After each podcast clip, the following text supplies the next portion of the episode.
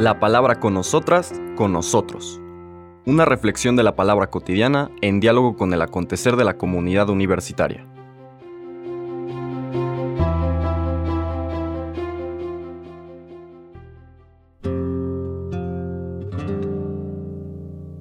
Hola, buenos días. Bienvenidas, bienvenidos a la palabra con nosotras, con nosotros.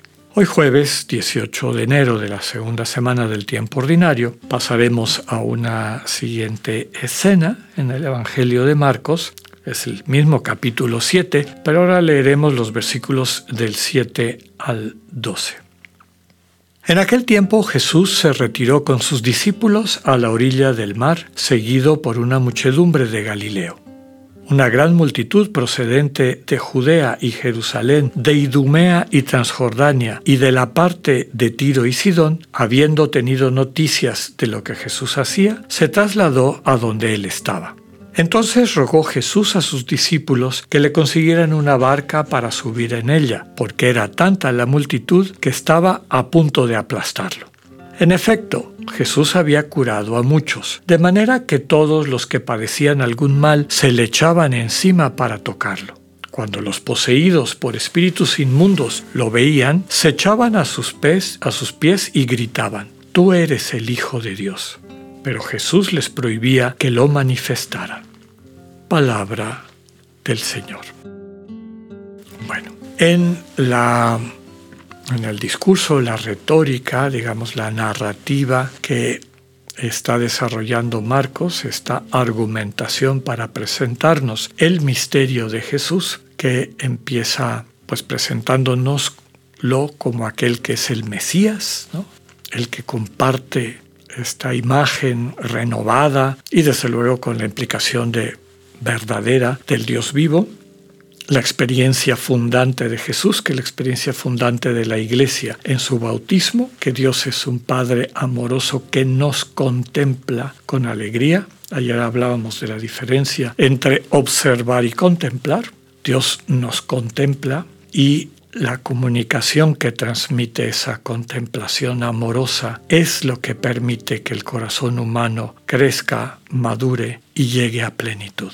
Cuando en vez de eso, las prácticas religiosas llevan a las personas a creer o a fabricarse un ídolo que no es Dios, que no contempla, sino que observa. Y peor todavía, que observa a través de sus intermediarios, quienes creen que tienen la autoridad o que manejan este poder, que se ponen entre Dios y las personas, inclusive se dan a sí mismas y a sí mismos el derecho de juzgar a las demás personas, entre comillas, defendiendo a Dios, y recordemos eh, pues todas las abominaciones que se han hecho en la historia, como defendiendo a Dios, persiguiendo a quienes no piensan como nosotros, asesinando a pueblos enteros porque tienen una religión distinta, una manera diferente de entender a Dios. Esta pues este prototipo o estereotipo del observante, del fundamentalista, que realmente se pone en el lugar de Dios y quiere juzgar a las demás personas y que se acostumbra al uso de esa autoridad o más bien al abuso de esa autoridad, pues es natural que quien llega y pone en cuestión esa manera de entender el mundo y de entender a Dios, pues se vaya presentando como su enemigo.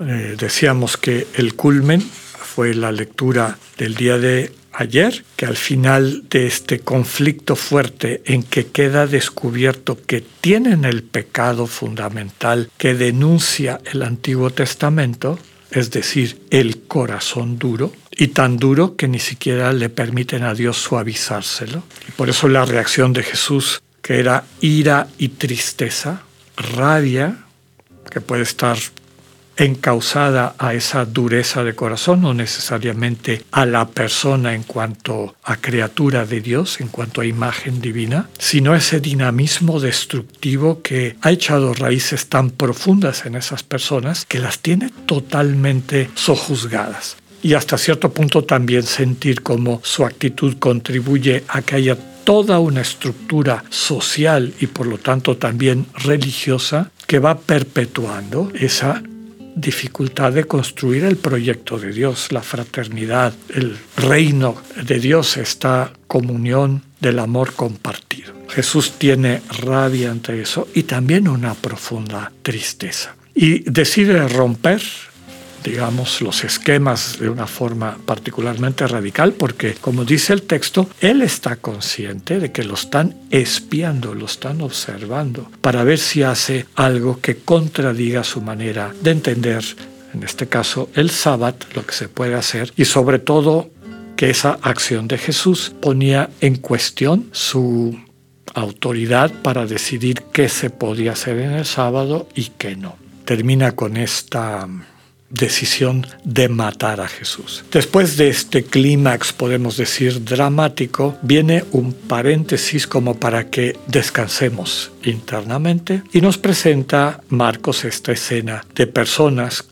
multitudes grandísimas, no solamente de Galilea, donde también son muchedumbres quienes siguen a Jesús, sino también de fuera, Judea y Jerusalén, Idumea, Transjordania, Tiro y Sidón. Algunos estudiosos de la Biblia subrayan que son las regiones del reino de David, el, pueblo de Dios, diríamos, los que tradicionalmente serían los súbditos del rey mesiánico, del descendiente de David, se están acercando a Jesús, se entusiasman con Jesús. No así las autoridades, ¿verdad? Ayer recordemos que los que se están confabulando para matar a Jesús son fariseos y herodianos, quienes detentan de alguna manera esta especie de, autoridad, son la élite civil y la élite religiosa. Pero los habitantes, la gente, no digamos sencilla, el pueblo de Israel en general, está entusiasmado con Jesús, se acerca a Jesús. Dice aquí la traducción,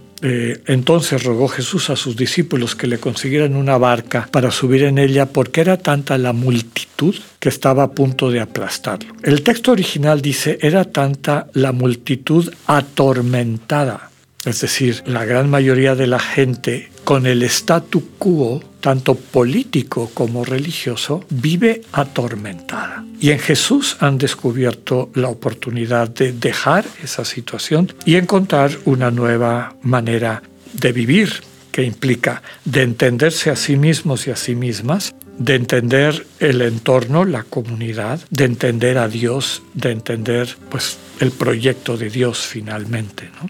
A todas las personas que se acercaban a Jesús, nos dice el texto, la mera presencia del Señor los curaba.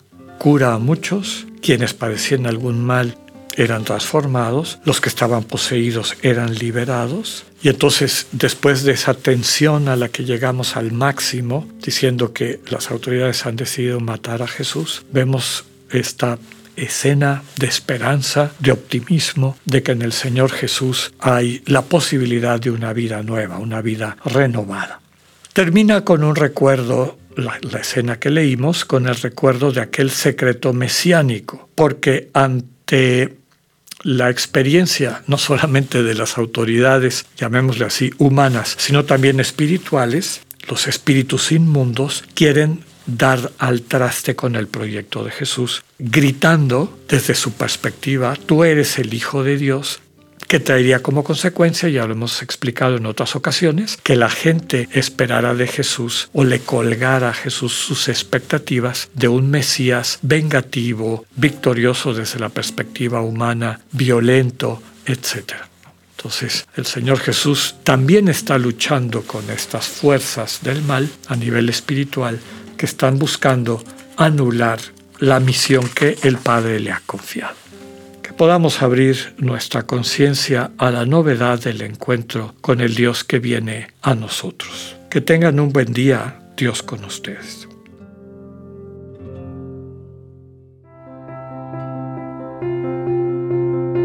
Acabamos de escuchar el mensaje del Padre Alexander Satirka. Escúchalo de lunes a viernes a las 8.45 de la mañana por radioiberoleón.com a través de nuestra app gratuita para iOS y Android o por Spotify. Esta es una producción de Radio Ibero León en colaboración con el ITESO, Universidad Jesuita de Guadalajara.